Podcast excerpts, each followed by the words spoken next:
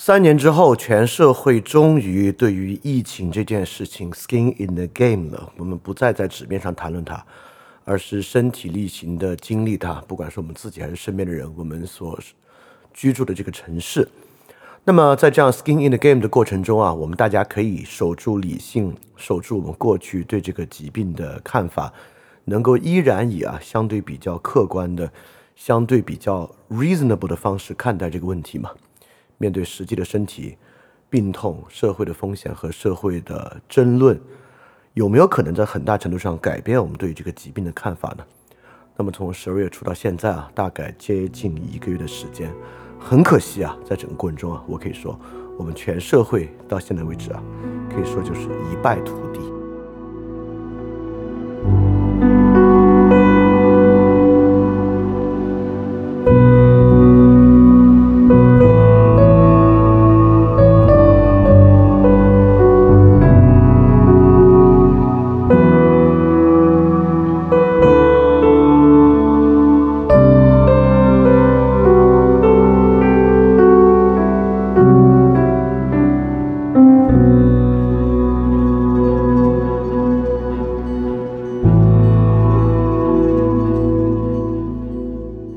面对疫情啊，实际上医疗是一方面的考验，社会舆论呢也是另外一方面非常重要的考验。针对疫情的舆论啊，在我们这边已经发酵了有接近三年的时间了，有很多的讨论，国外的数据等等等等的，不可谓说素材不够丰富，或者呢认识不够深入。而且啊，在各种各样的预演啊，各种各样呃两种不同派别，甚至更多不同派别的争执啊。也已经进行了很长的时间了，所以，我们这个社会真的不是接触到一个全新的话题。按理说啊，所谓社会舆论，社会舆论就是这个 public opinion，在这么长的时间中啊，应该已经就很多问题达成一定的共识了。其实我要说啊，在过去一段时间，我们确实也达成了一定的共识，尤其到十二月份，为什么这个政策转向的过程中，其实呃最初啊带来的争议并不是很大。因为整个二零二二年一年呢，大家对于该怎么做、什么事情能实现、什么事情实现不了，其实还是有一定共识的。但是这个共识呢，在近半个月的时间内快速的瓦解、湮灭，换上了另外一种恐慌的形态。呃，我觉得既让我觉得稍微有一点点惊讶，也让我觉得非常的可惜。所以说，值得花时间来聊一期这个节目。当然啊，不可以小看 public opinion，想法不仅仅是想法，想法很大程度上呢都会影响人的行动。比比如说啊，Fox Foxcom 出逃的那次，可不就是因为当时啊，在这个厂区很多工人中依然认为这个病有非常严重的后遗症，甚至会影响未来的生育，所以才会有这么严重的恐惧啊，到要逃出的时候。呃，其实，在十二月初最初呢，也发现啊，因为这个过量混合预防性用药过多。导致啊这个用药过度住院的事件的出现，虽然啊并不知道它的这个实际范围有多大，就实际造成的人群到底是不是多，但起码这样的现象是存在的。那从到现在呢，包括这个过度的恐慌啊带来的药品抢购和囤积，这个药品抢购和囤积之中呢，依然存在大量对于类似的中成药啊一些实际并不对症的药的囤积，也是非常显著的现象。呃，再加上我觉得最关键的就是这半个月出现这个非高危群体对于健康的恐慌，因为在已然我们现在出现严重的医疗资源挤兑的情况之下，你想啊，这个 COVID 的恐慌到底是有利于医疗资源的分配，还是造成很多其实不必去医院的人去到医院，造成这个医疗资源啊更加不平均的分配呢？我觉得在现在这样一个医疗资源挤兑已经非常强的情况之下，你就可以问你自己你自己这个问题啊：非高危群体的恐慌、过度恐慌，到底在缓解医疗资源挤兑，还是其实啊非高危群体因为谣言而恐慌，在很大程度上加剧这个医疗资源分配的这个不公和医疗资源分配的紧缺？所以这个时候我们完全可以说一句话，我们可以说。就是因为啊，非高危群体的这个健康恐慌会导致医疗资源的进一步被挤兑。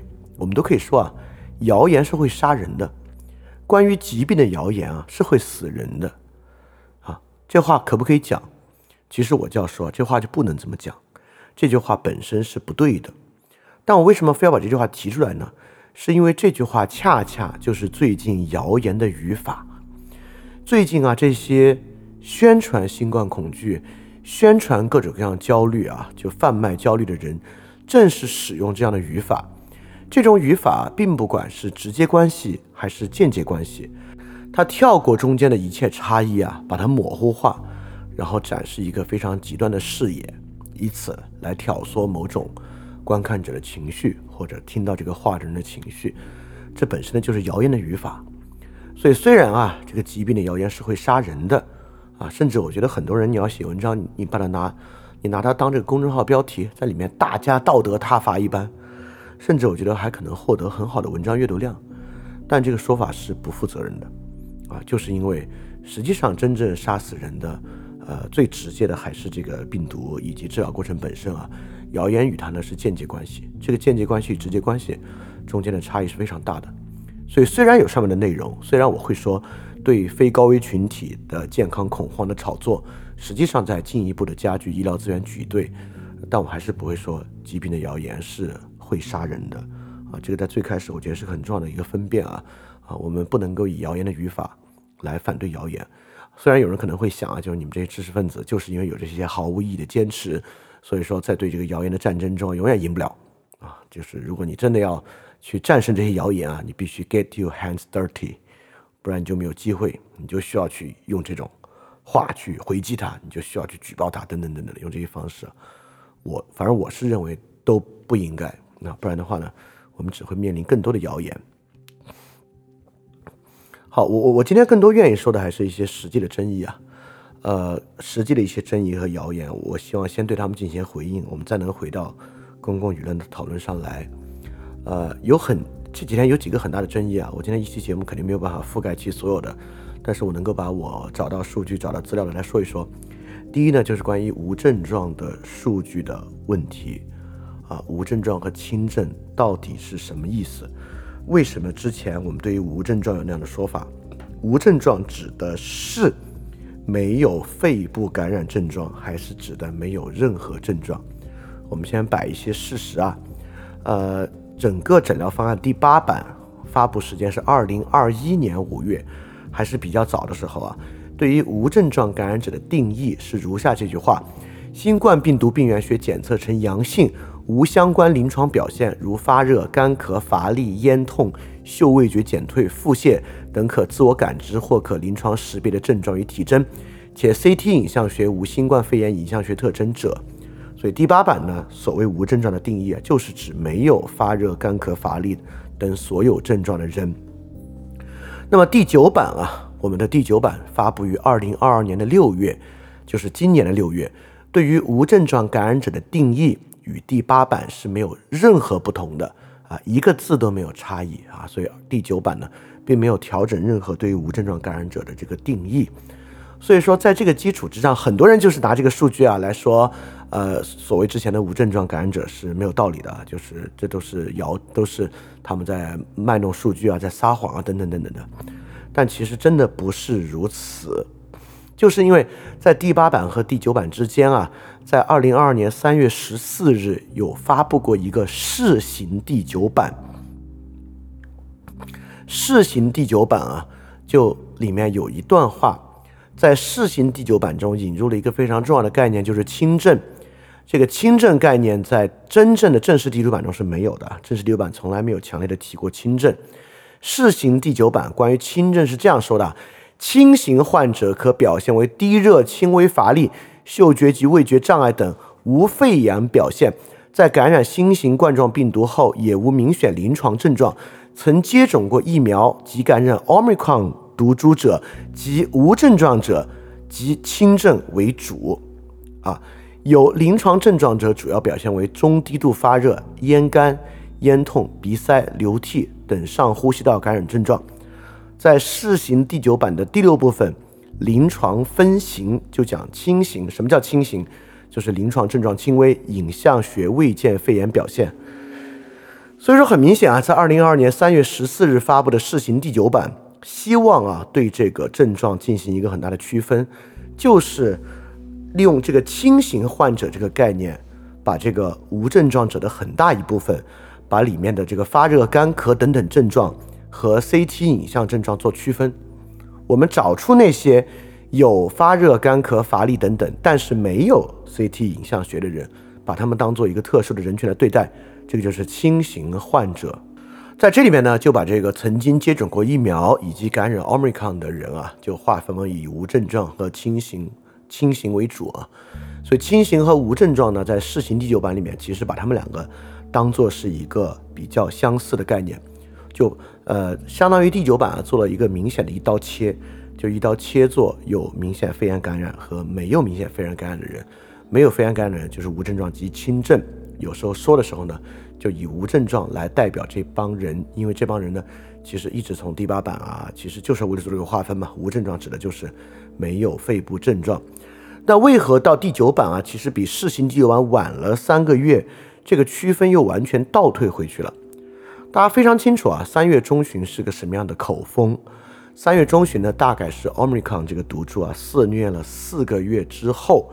其实当时啊是有一波关于这个防疫政策要改变的讨论，而且当时在上海也在使用所谓后面被称为这个精准防疫的办法，呃，其实就是基于这样的区分，对吧？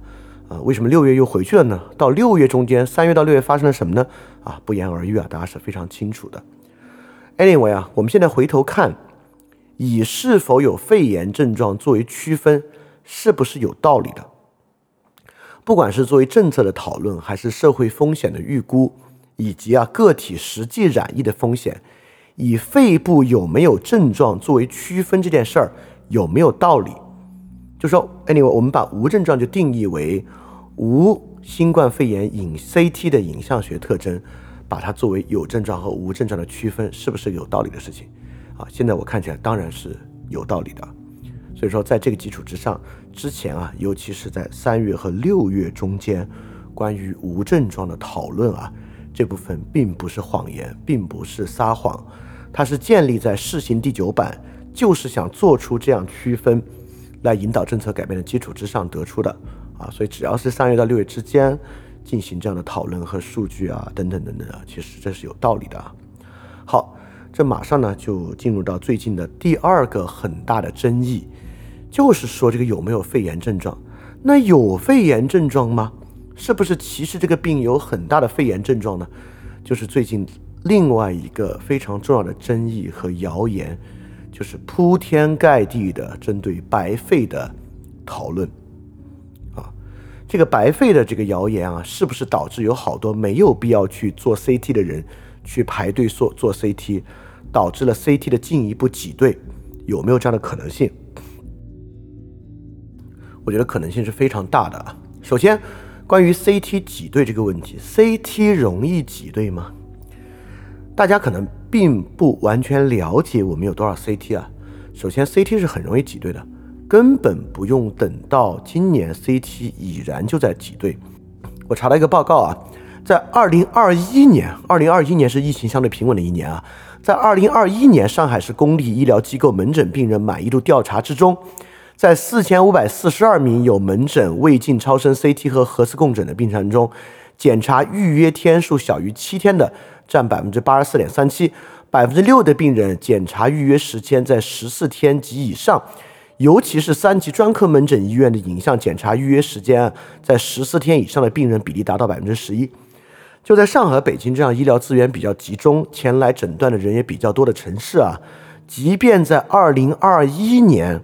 CT 都是需要相当长时间排队的。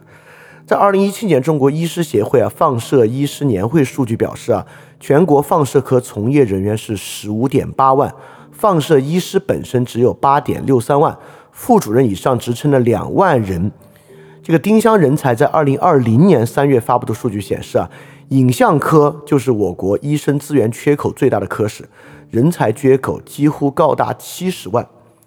所以 CT 容不容易挤兑？CT 是很容易挤兑的啊！如果因为谣言导致很多没有必要做 CT 的人在最近涌向 CT 门诊，我觉得对于那些真正需要帮助确诊自己有没有肺部症状的人，其实是很不负责任的。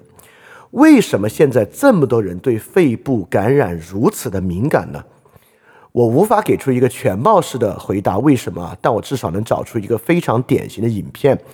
这个影片呢，在哔哩哔哩之上，它的时长只有两分半钟，而且不是一个精心有台本、有剪辑的视频，就是一个医生把很多话颠三倒四的说了两分半。这个视频到现在为止啊，有七百三十二万人观看。这个医生的账号在哔哩哔哩上，就是因为这个视频之后，已经涨到了一百多万的粉丝。这个账号名字嘛，叫做普外科曾医生。这个两分半的视频在说什么呢？主要就在说，他认为肺炎感染患者非常多。他的依据是什么呢？我摘他里面的话啊，原话，他说：“我感觉我们被骗了。我身边侵犯肺的不少，一扫肺都白了。我身边有三个朋友，两个护士，一个医生，一去扫 CT 都有肺炎的表现。”身边肺炎的例子是真不少，所以如果你咳嗽总是不少，胸闷气促，最好去医院扫个 CT 看看。啊，当然这不是两分钟，这这这两分半钟还有还有一些别的比较重复性的话，但是里面实际有证据的就这些了。我看到一个医生用我在医院里看到去做 CT 的人，好多人有肺炎。以及啊，我身边有三个朋友，我都不知道是真是假啊。这三个朋友有肺炎症状，推断出这个病肺炎感染者众多。我看到这个结论，我是非常惊讶的，因为如果是一个医生啊，起码应该有最起码的统计学的常识和知识。如果你在医院的呼吸科来呼吸科检查的人，那当然。很多都是有相关重的肺部症状才来检查的，所以你守在呼吸科的 CT 能够查出比较多的肺炎患者，而且在全北京这么大感染基数的情况之下，这个事情它的绝对数目大和感染肺炎的人概率较高之间其实没有任何的关系，对吧？就你在医院看到。最近啊，感染肺炎的人比之前多，这个事儿推不出总体感染患者中肺炎的比例比我们最开始预计的大概百分之一啊，就是比我们预计的这个百分之一，甚至百分之零点五到百分之一啊，这个数据要高，推不出这个话。所以当时我看到这个两分半的视频啊，我觉得这太不负责任了吧？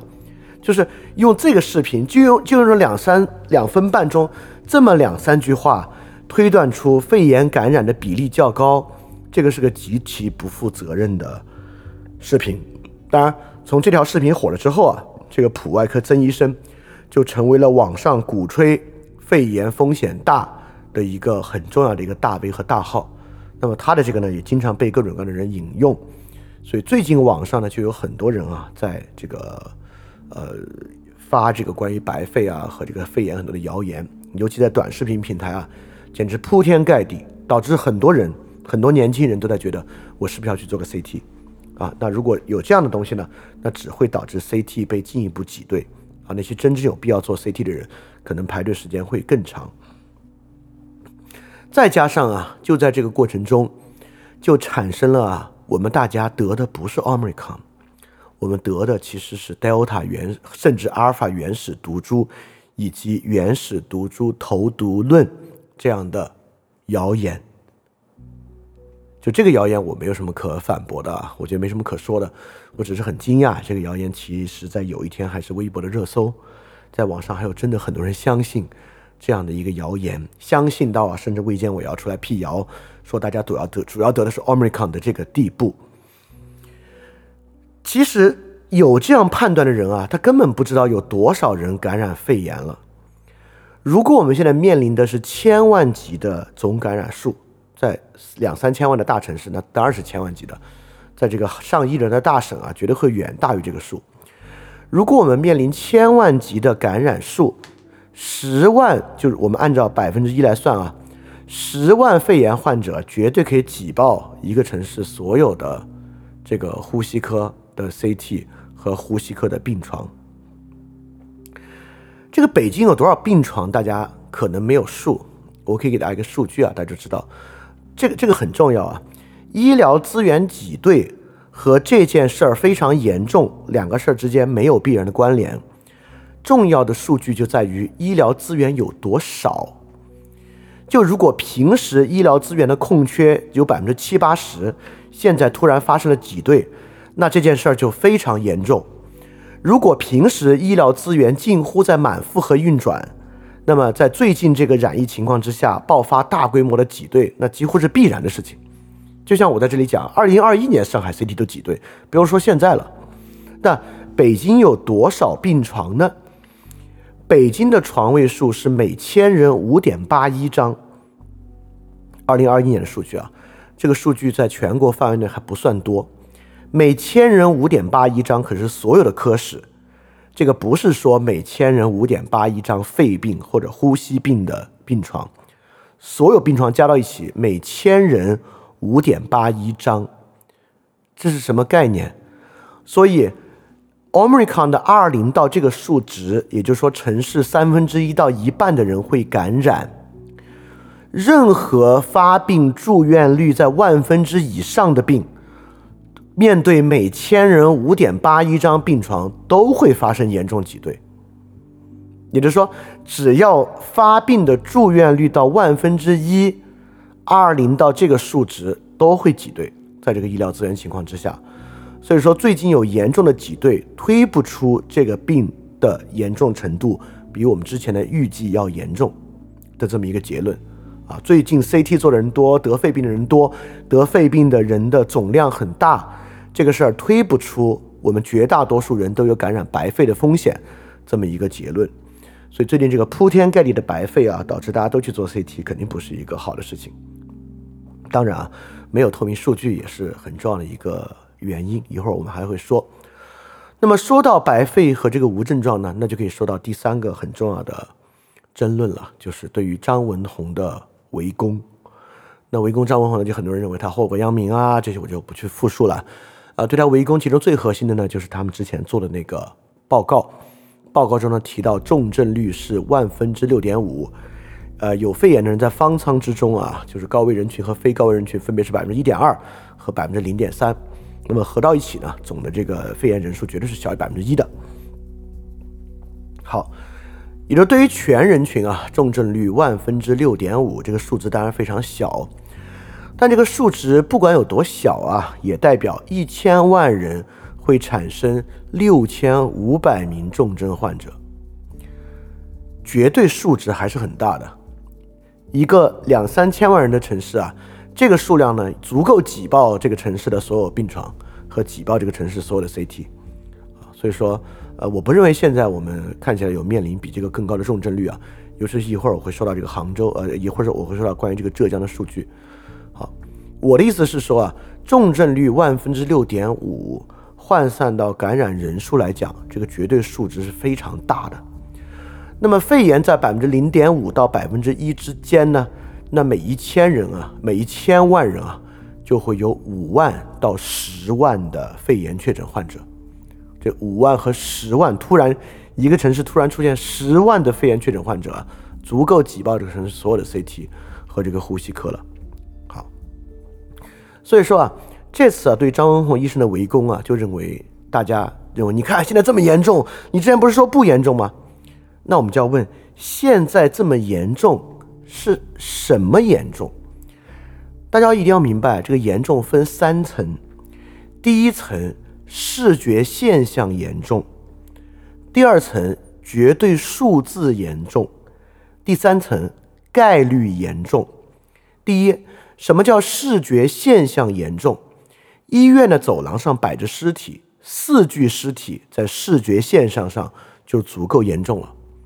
殡仪馆门口排队。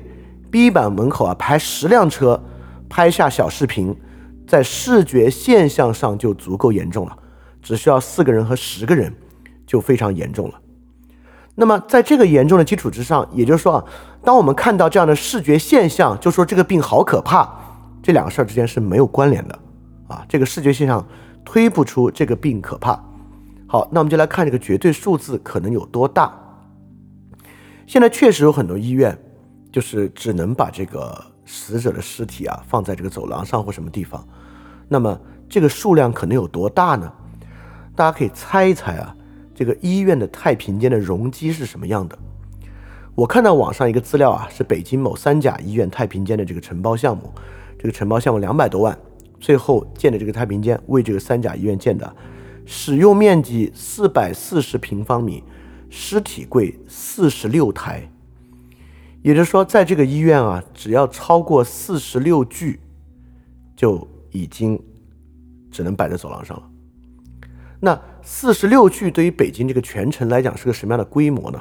那就取决于北京有多少家三甲医院，对吧？如果北京有两千家三甲医院，那两千乘以四十六，那就是这个数量是太太庞大了啊！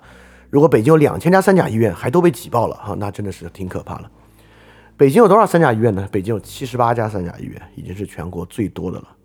所以这话什么意思啊？这话的意思是说，这个医院太平间的容积本来就非常少，而且平时几乎呢也是满负荷运转，所以在这个情况之下。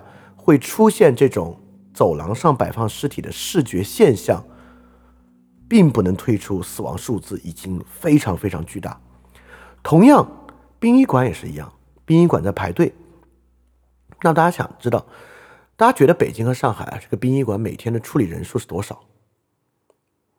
如果北京和上海啊，这个殡仪馆每天的处理人数在过去有百分之八九十的空闲，每天可以处理好几万具。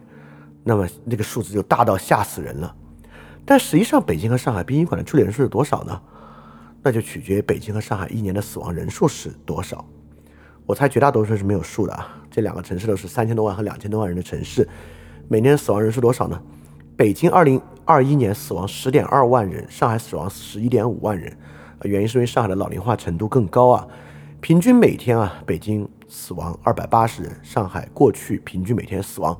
三百一十五人，那大家可以想啊，在这个情况之下，这一座城市所有殡仪馆的容积率能有多高？这个容积率呢，啊，肯定会比这个数大，会比每天处理两百、三百大，但是不会大的特别多，啊，不会到它的十倍、二十倍这样的规模是不可能的。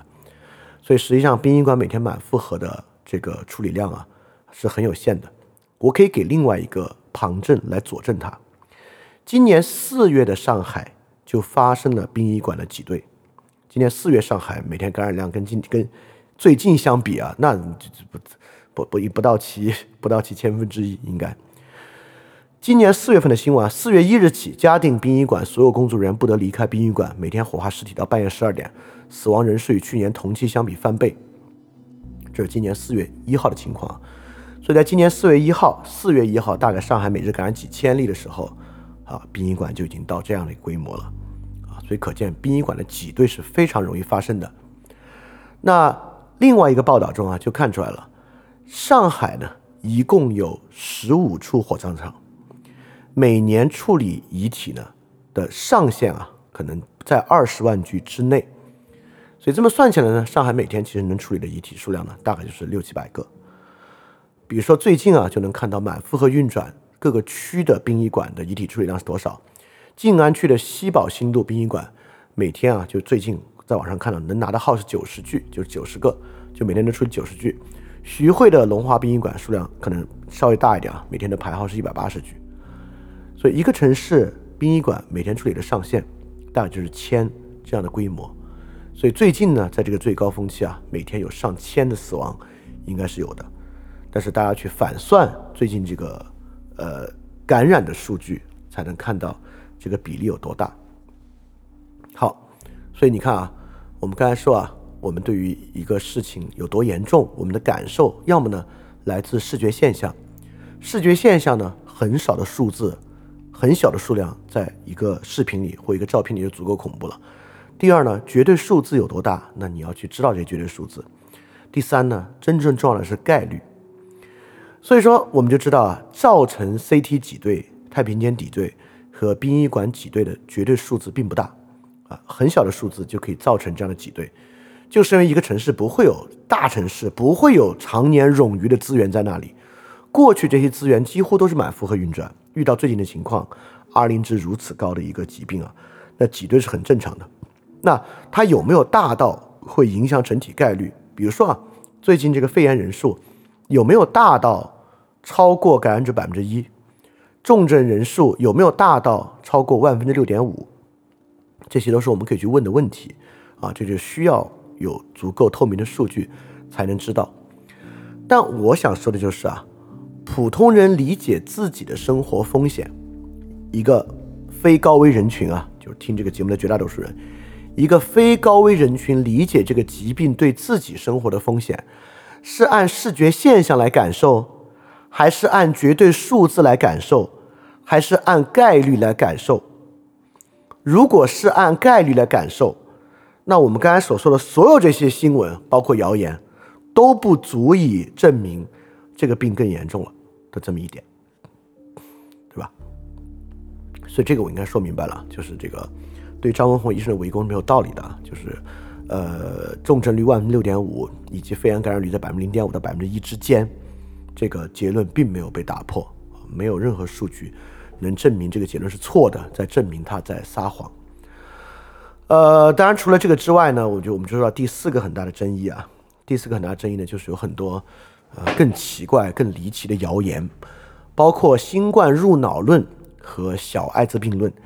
这个我之前都写过文章啊。这个新冠入脑论在今年上半年我就做过一些节目来去说那个论文是怎么被曲解的了。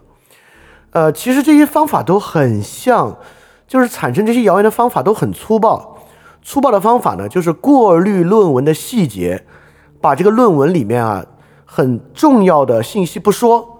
说里面一些比较严重的事实来混淆。我举几个简单例子啊，比如说有一篇啊，讲香港研究这个病毒啊，在前脑非常容易感染，非常容易感染脑部细胞，是一个哔哩哔哩的视频，也有好几十万的浏览。这这个我没去反看，我不知道他现在浏览量有没有上百万啊。但是他根本没有讲这个研究感染的脑部细胞是用干细胞培养的脑部细胞。所以说是直接在培养皿里面用病毒去直接感染使用干细胞培养的脑部细胞去看感染速度的，而不是在真实的实证情况之下去看感染。因为人的这个血液系统与脑之间有血脑屏障的，对于绝大部分人来讲，这个新冠根本不可能感染到脑部，就是因为无法突破血脑屏障。那有人就就问了，有人确实之前问过我说，香港这个医生为什么要做这个研究呢？啊，其实做这个研究是有道理的，就是因为有一些人的血脑屏障是有问题的，比如说他的这个脑髓液系统啊和这个这个这个脑脑部的血液供应系统啊是有伤的，所以对他们来讲呢，这个病毒可能突破血脑屏障进入到脑部。那么医生做这样的研究，就是在对这些人的感染速率和感染风险进行预估，这个非常能理解，因为医院不医正常人。医院不医健康人，医院医治的就是那些小概率情况，但是呢，由于人数很多，又有一定量绝对数据的病人，所以医学论文在研究小概率情况是非常正常的，而这些论文都把这些事情说得清清楚楚，所以这篇论文的研究目的。就是研究那些血脑屏障本来就存在问题的人脑部感染的风险，而在哔哩哔哩上就直接略过它是在干细胞培养，直接变成了新冠容易感染脑细胞这样的结论。好，第二篇非常有名，说啊这个新冠会感染完人的全身，甚至里面给出了一个英国的论文，说解剖尸体发现啊这个新冠病毒已经复制到了人的全身的。每一个器官，但他没有告诉你，这是当时解剖的四十四具尸体中的一具，在解剖的四十四具尸体中，感染到脑部以及全身范围都有感染的，就是那一具，这根本找到的就是一个特例。但对于医，你知道吗？对于医疗系统来讲，研究这个特例是很有用的，因为。他们就是避免这种特例情况的发生，以及在这个特例情况发生之下该如何治。我再次说啊，医院不治普通人，医院不治健康人，医院治的就是少部分的不健康的人，医院治的就是那些发生概率非常低，但是绝对数值呢，对于医院来讲有很显著的病人。所以医院研究这些非常有帮助，但是不代表这个病毒会在大多数人里复制到你全身的每一个器官。他们就略过论文中的这些关键细节，这些和概率有关、和研究背景有关的关键细节，把里面的一个小问题放大，告诉你新冠有这样的风险。你说新冠有没有这样的风险？有。问题概率呢？我再举第三个例子啊，在很多很多篇，就是这个新冠 （Long COVID） 呃 reinfection 研究的论文，都来自美国老兵协会的研究。我们之前也讲过，对吧？但这些人就不告诉你，美国老兵协会的数据库，所谓美国老兵协会啊，就是退伍军人的数据。整个数据库里面，三十八岁以下的人只占百分之十二，男性占绝大多数。所以，美国老兵协老兵爷协会的研究数据库，就是针对高龄，就是他的所有结果最具有参考价值的是高龄男性。对于高龄男性来讲，美国老兵协会的研究参考的数据价值比较大，而这里面的概率并不能覆盖所有人，尤其不能够覆盖年轻人。但好多人引用他们的数据也不说，尤其啊引用他们的数据也不说，因为即便是美国老兵协会啊这个高龄男性数据里面也会说，这样一个后遗症它的影响比例在每千人里面是多少人？很多后遗症每千人影响十人。三十人最多了，每千人影响一百人的，我之前说过，大概是脱发，对吧？他们就告诉你这个东西比普通人的倍数有多大，但却不告诉你它的每千人影响人数，实际上比例还是相对较低的。所以说，所有在网上啊，这些什么新冠入脑、小艾滋这那这那，都是只谈个例绝对症状，不谈比例，不谈样本，不谈研究背景和环境。但就是这么拙劣的谣言啊，在网上传播速度之快，好多人对这些的恐惧就是来自于这些过滤掉论文细节的这些谣言式的传播。到这个地方，我真的想问一个问题啊，你可能会觉得哦，那真是防不胜防啊！我作为一个普通人，我怎么可能能够有这个分辨力呢？这个问题我讲过很多次了，你只要英语稍微过一点点关，我不是一个医学。专业人士啊，就是这些论文作为科学论文啊，而且传染病学就是个统计学的事项，好多没有直接谈到里面的直接病理，就是统计学研究。这些统计学研究对于普通人阅读来讲障碍没有那么大，所以大家自己去搜论文是个多高要求的事儿。而且一个社会完成对于这些东西的辟谣。是不是要全社会所有人都去搜论文？我觉得全社会的人啊，有百分之一的人能去搜论文，并向他周围人的传播，这些谣也早就辟掉了。所以说，还是之前说的，如果每个人都想搭便车，每个人都觉得 OK，这事儿反正我不做，总有人去做。呃，这个事儿，这个事儿轮着谁做也轮不着我来做。如果每个人都这么想的话，那很可能等你看到的时候啊，包括我今天分享的朋友圈那篇。已经是五手六手谣言了，就已经经过了好几次谣言的放大，你可能看到你也吓一跳，你看到吓一跳之后呢，你也不知道里面何真何假，就在这个情况之下呢，你还是不愿意去搜论文，直到你愿意跟大家去 CT 挤兑，去占那些明明需要 CT 资源人的空间的地步，就到这个地步，或者你愿意给自己吃很多的药，你为了避免感染，你觉得我是不是也囤一盒那个特效药在家备着？对，又去挤占很多人本需要的空间的地步。所以说，就是今天我看到那篇文章还能够，现在这样的文章还能够发得出来，还有好多人在那个我的朋友圈的评论区在问我，这里面哪一条是谣言啊？为什么你说它是谣言啊？我就觉得，靠，我以前这半年干这么多事儿白干了是吧？我就真的是有点生气，也有点失望。所以，我们刚才主要讲了四个很大的争议啊。第一个就是这个无症状的定义怎么来的，它的背景是什么？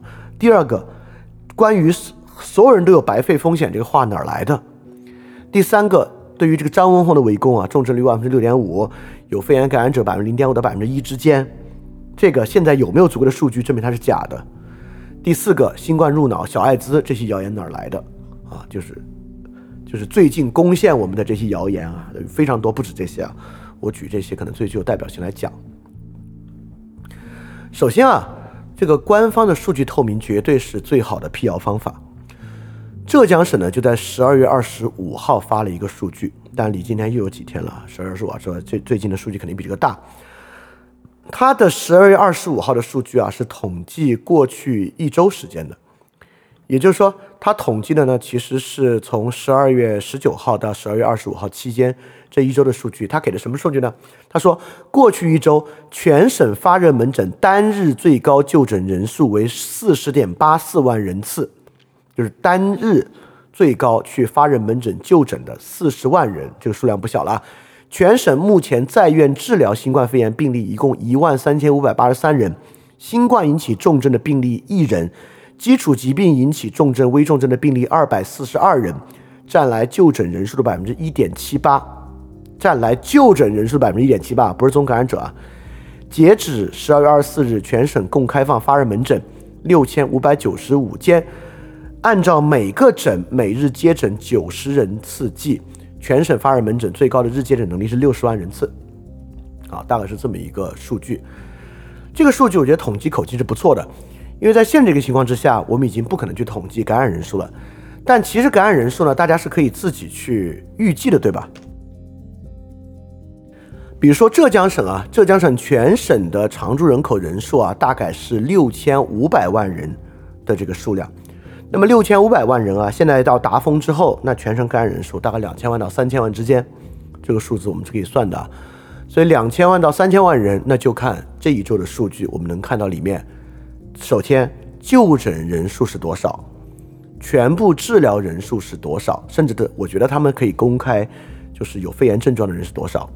再来看危症、重症病例人数是多少，从这个呢，我们就能够用两千到三千万的感染人数反过来反算到。就能够看出来啊，那个百万分之六点五的危重症比例，呃，按照万分之六点五来算，那么浙江可能就应该有一万两千到一万三千的这个危重症患者，大概应该是这样的数量。如果在这个数量左右的话，就说明四月份那个论文是靠谱的，啊，就如果按照这个数量来算这个肺炎感染人数，那浙江全省的肺炎感染人数，我们按两千万人算，就应该是一百万到。呃，五十万到一百万的肺炎感染人数，啊，已经是一个非常非常大的数字了。其实，绝对数很大了。但这个绝对数反算过来概率，对绝大多数人来讲啊，其实依然不用担心。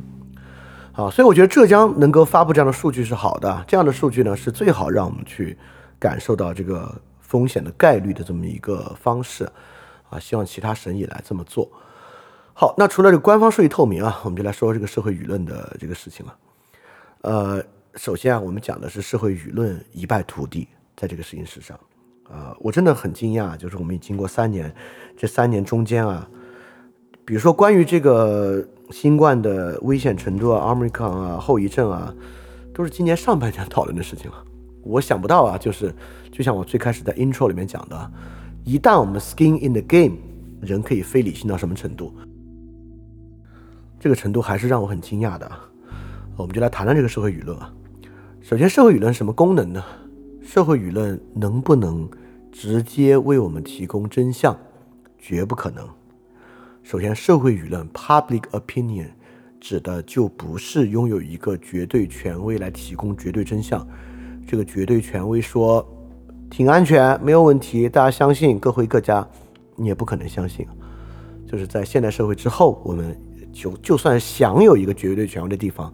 都很难真正形成这样的一个绝对权威，所以说把它交给一个绝对权威，让他来辟掉所有的谣，让他来提供所有真实的内容，这是不可能的啊！不用谈公平啊，不用谈啊，别的东西你就要辟谣，这个事儿你就不辟谣了啊！我们不谈这种问题啊，因为我们根本就不要求他来辟所有的谣，所以我们根本就不聊这些问题。我们不在这里干嘛呢？就我之前一直提示的，我们不在这里去做公正的计算。啊，我们不把这个公正计算用在这个时候。那既然社会舆论不能提供直接的真相，那社会舆论是啥呢？就是哈贝马斯讲的，社会舆论是一种沟通理性，就是一个东西啊。那社会舆论是一种沟通理性，它就会让参与到其中的人拥有这样的理性。也就是说呢，社会舆论至少可以提供一些趣味。我觉得以下几点是很应该去想的。第一。社会舆论应该能够促进在其中的人本身对于问题的认识和意识的提升。就是在一个良好的社会舆论之中啊，泡在里面的人，应该他的想法是越来越去伪的。我不敢说能不能纯真，但至少可以去伪。就比如说啊，概率与风险这样一个简单的概念，而不是用视觉现象和绝对数字来判断风险。三年时间，我们的社会舆论都还没有让人拥有这样一个简单的意识。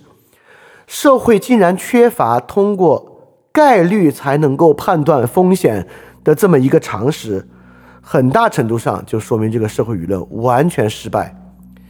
就那个七百多万次观看的 B 站视频啊，大家因为那样一个两分半的视频被种植白费恐惧这件事儿，简直匪夷所思啊！真的匪夷所思这件事情。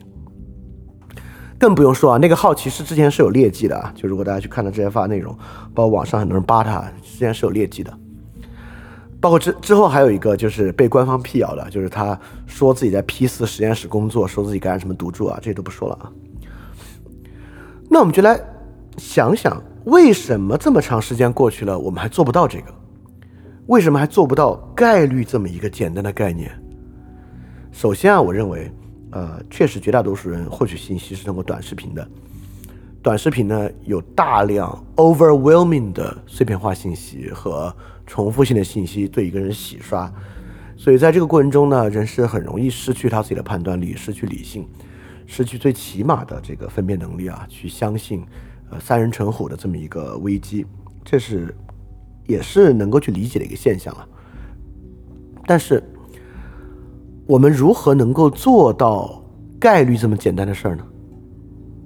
我们如何在社会上做到让更多的人理解风险与概率的关系？这其实我们不可能依靠某个权威，也不可能依靠某个自媒体来谈论这个话题。它不可能靠一两个自媒体来完成，因为任何自媒体都有非常明、非常明确的传播的外围和外延。啊，这个社会上当然有时候有一篇文章传到全国人都看到了，比如那个十问，但你是不能够寄望于出现这样的东西的，你只能寄望于在这个漫长的过程中啊，有很多自媒体面对这样的社会困境，开始讲这个最简单的尝试啊，就像我们今天在节目里讲的一样。但其实这么做的自媒体很少，最近一段时间啊，在这个掐这个贩卖疫情焦虑烂饭、传播谣言的自媒体多不多？太多了。最近我我我不是一直关注很多这个五毛大号来作为我工作的一部分吗？没有一个人没有在掐这个烂饭贩卖疫情焦虑，没有一个逃得开这个东西。不管这个号以前是干嘛的，最近都在贩卖异性焦虑，因为他们是真的投机商，他们是真的投机分子。但是正常的自媒体碰这个话题的太少了，当然。对很多人来讲，可能会觉得讲风险和概率这个事儿，它格调太低了，而太 low 了，讲这个问题，对吧？但我觉得你不讲的话，你就寄望于大家就真的知道吗？好多人真的不知道，或者他其实知道，但是在这么铺天盖地的谣言之下，他想不到那个问题的。所以我们不说大家要都要把手弄脏来做什么问题，但是现在这个舆论环境已经这样了。这么多自媒体，包括如果你是个做自媒体，你在听我这个节目，你真的觉得现在不用说说这些最基本的事儿吗？如果不说的话，这是谁来说呢？都不说的话，又那么多投机自媒体在掐这个烂饭的情况下，怎么办呢？又，对吧？所以说，这个社会去伪的过程啊，这不不是靠一两个人可以完成的。就是如果三年都是这样，大家就明白说它很重要。就普及这些如此基础的概念非常重要。如果你不说的话，很多人就是不知道啊，这这是个问题啊。这甚至是我们的教育的一个问题。为什么教育没有包括这样的内容？很奇怪啊。第二，我们刚才说这个关于社会舆论要促进在其中人认识和认知的最基础提升啊，都不用说提升了，促使他有些基础常识啊，很明显我没有做到。第二。这个公共舆论啊，应该排除无关的议题。在每次有公共舆论的时候，都会有很多议题，都会有很多奇怪无关的议题。比如说这次就混合了反美、反西方，连带着反国内买办这些东西啊，包括辉瑞那个药是不是西方资本的一个阴谋、原始毒株投毒论等等等等的，这些东西是不可能消失的啊。任何社会舆论都有阴谋论啊，阴谋论有互联网有社会舆论就一定有阴谋论啊。但正常的社会舆论是不会让这些东西成为主流信息的。就正常的社会舆论之中啊，什么原始毒株投毒论这种东西，都不可能取得这么大影响力。这些无关的议题其实是真的有伤害的，因为不管是反美反西方、反买办、反张文宏、辉瑞的药是西方资本阴谋，它都对于这个疫情本身的理解增加了导向性，它为某一种偏见增加了土壤，这是真的，它是真的让很多偏见存在的。所以这些阴谋论啊，这些无关议题的一再出现在我们社会中啊，这个无关议题如此之强啊，也是一个很重要的问题。那你说这个问题怎么解决呢？怎么样去排除这些无关的议题呢？那我觉得这些无关的议的议题是不可能平时盛嚣尘上，遇到疫情自然退却的，对吧？不可能吧？所有这些议题都不是针对疫情才产生的，是很长时间的议题。如果这些议题需要能被排除啊，它需要在日常生活和日常公共舆论中就被我们排除主流才有可能。这个也不是一个一两个人努力可以完成的事儿。好，你可能说，哎呀，你说这些都是不能够在日常生活中普通人去做的。那我现在说一个普通人去做的，普通人绝对可以做的一个事儿，就是这个谣言的传播是怎么来的？呃，很多人。在朋友圈啊，在这个微信群里面传播这些谣言，这里面呢确实以男性尤其，呃，尤其是还不是说呃你家里的长辈或怎么样，好多就是你以前的高中同学、大学同学，尤其是一些以为自己挺明白的男性，很多人在这种时候传播这种谣言、贩卖焦虑的信息，反而是想显得自己聪明。显得自己知道事情背后险恶的本质，显得自己比普通人的分辨能力要强啊！但反但往往是利用这些谣言来显得这样啊！我觉得这是普通人可以做的，跟我们之前说的一样，就是要继续对这种人零容忍，在家族群、公司群、朋友圈啊，任何的微信群和公共舆论上啊，如果有人发这些，就是要上去怼，就是要对这些零容忍。如果我们还是觉得啊，他发他的，我知道他说的是假的。但是我没有办法跟他去讨论，我没有办法让其他人相信，包括你的小区群啊，一定要怼，一定要零容忍啊！我们已经说过好多，如果我们要面对一个新的境况，就要对很多公共言论零容忍的事儿了。那零容忍就产生了另外一个要求啊，就是你怎么知道自己是不是对的呢？对吧？他发转发的你你怎么知道是不是谣言呢？啊，你想，如果你家里有个老人啊，你真的很担心他的健康状况。那我觉得你是有足够的动机去搜论文来了解的，那看你愿不愿意付这个功夫了。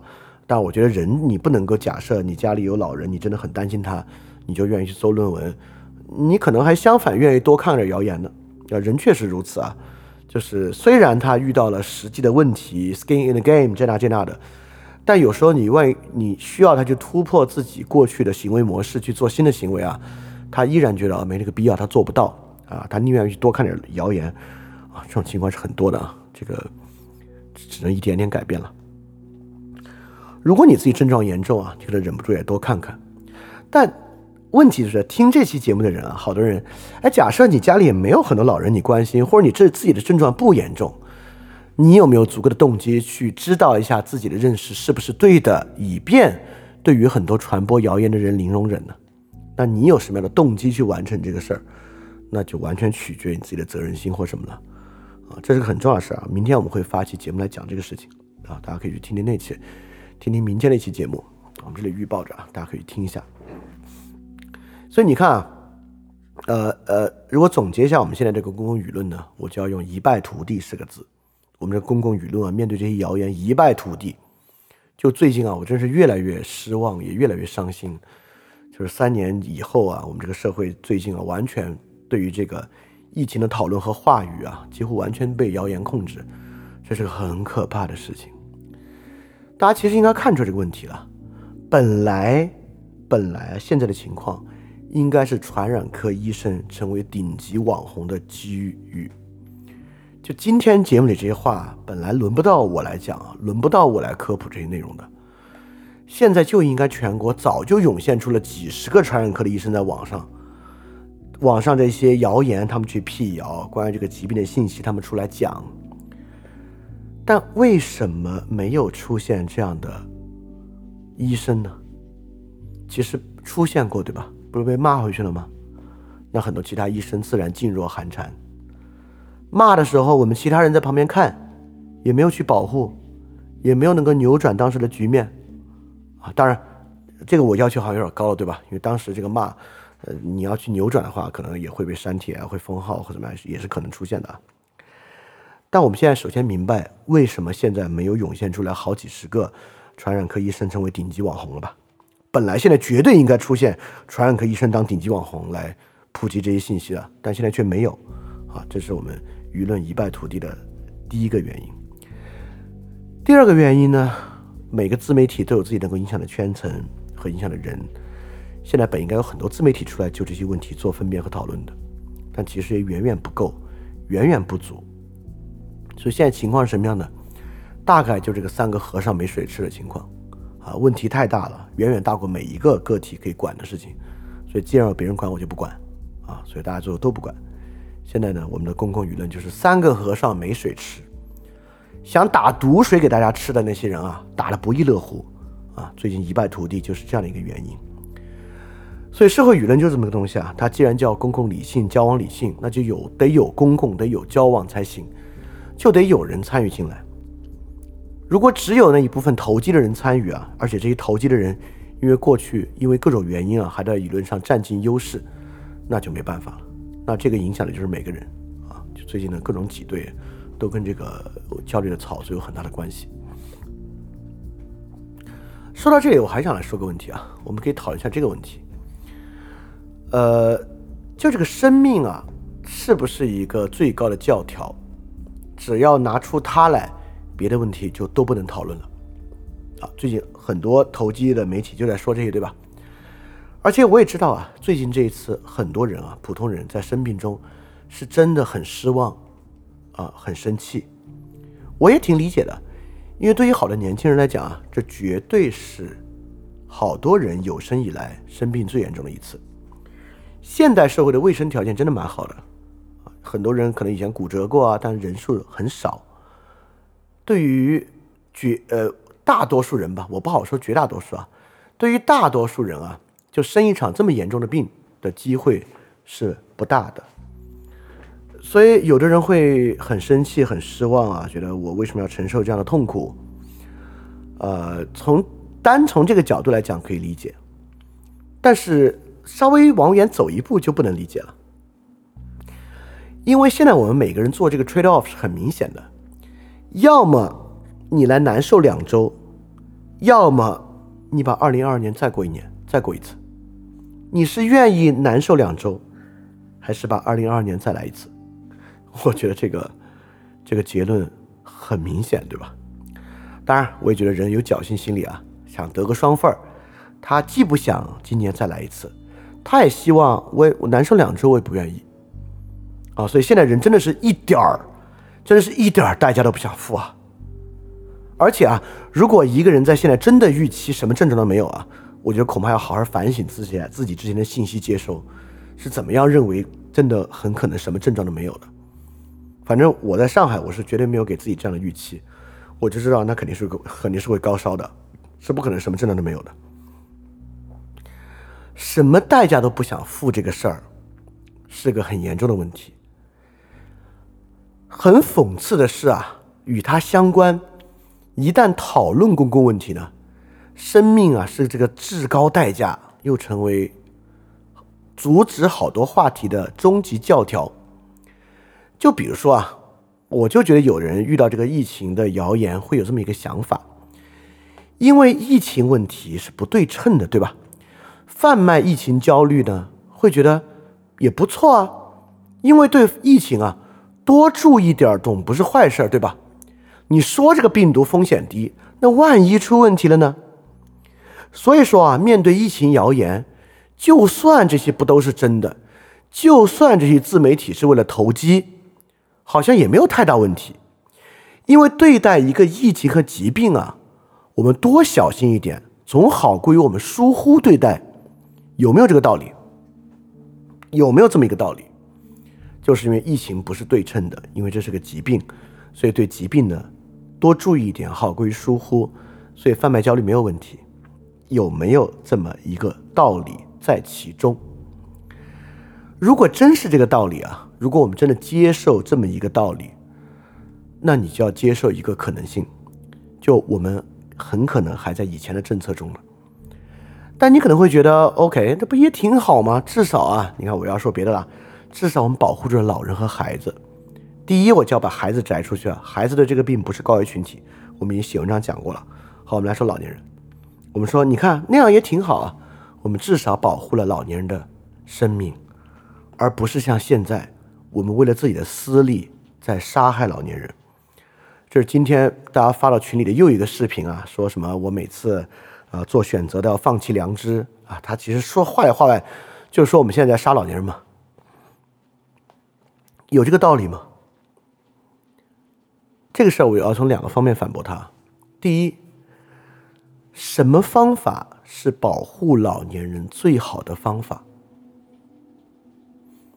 过去那种政策的方式，除了在最核心、经济最发达、行政资源最丰富的大城市，其他城市严防死守，防得住吗？能保护吗？这么一个问题啊，结论不言而喻啊。其次，老年人要什么？很多人不知道，在上海。过去三年，养老院为了守住防疫底线，是禁止探视的。禁止探视到三年时间，很多人就在里面走了，走了也没法探视，像在监狱里面一样，不能出去，不能探视，只能隔着铁窗遥望一下。这是过去三年很多人花了很多精力，打了无数幺二三四五都解决不了的问题。当然，这是为了保护老人吗？是啊，但这是老人和他们家庭人要的生活吗？如果是的话，他们打幺二三四五干嘛呢？对吧？所以说那些口口声声说老年人生命啊，说保护老年人生命等等的啊，并不真正关心这个问题，也并不真正关心怎么样是最好的保护方法，以及过去那个方法是不是能保护得了。反正为了骂嘛，骂总是一个很简单的事情啊。呃，当然啊，这事儿呢，本来在今年并不显著，就这么一个一边只要是生命就怎么骂都行了。但最近呢，变得非常显著啊。最近因为大家 skin in the game，带来了直接的身体的疼痛和身边人生命的风险，所以网上就是骂什么都行了。就是因为讨论社会问题啊，砝码的一边是生命，这边就无限重，另外一边放什么都压不住它。真的如此吗？我觉得这是个想象力的问题。我觉得大家的想象力是很缺乏的。我现在问你啊，这边是生命，那边是啥？你可能说啊，那边是社会综合的发展啊，是失业率。我跟你说，这种想象力对他们没有用。那边就是，其实社会上有很多很显著的代价，我们真的缺乏想象力。所以当这边放下老年人生命的时候，我们感觉好像就是最重了。不是啊，在天平的另一端是啥？另一端是真的很多人奋斗了半辈子的事业和建设了半辈子的生活被完全抹平，不是的风险，是已经发生了无数次的事情，就是很多人二三十年的努力被完全抹平，这是天平的另一端。在天平的另一端，还有好多老年人看病、孩子看病看不起，因为经济崩溃而死亡的事情。这就是最简单。我现在现想的，不是我之前准备提纲时候想的，准备提纲都没有想，就是我现想的。这种东西你要仔细想啊，多得很。我觉得我们面对这样的话语，需要有想象力，呃，不要觉得好像这边放上生命，砝码就无限重，真的不是这样的啊。这里面有很多东西可以去讨论。当然啊，这个现状可能也没有说的这么可怕，尤其是最近啊。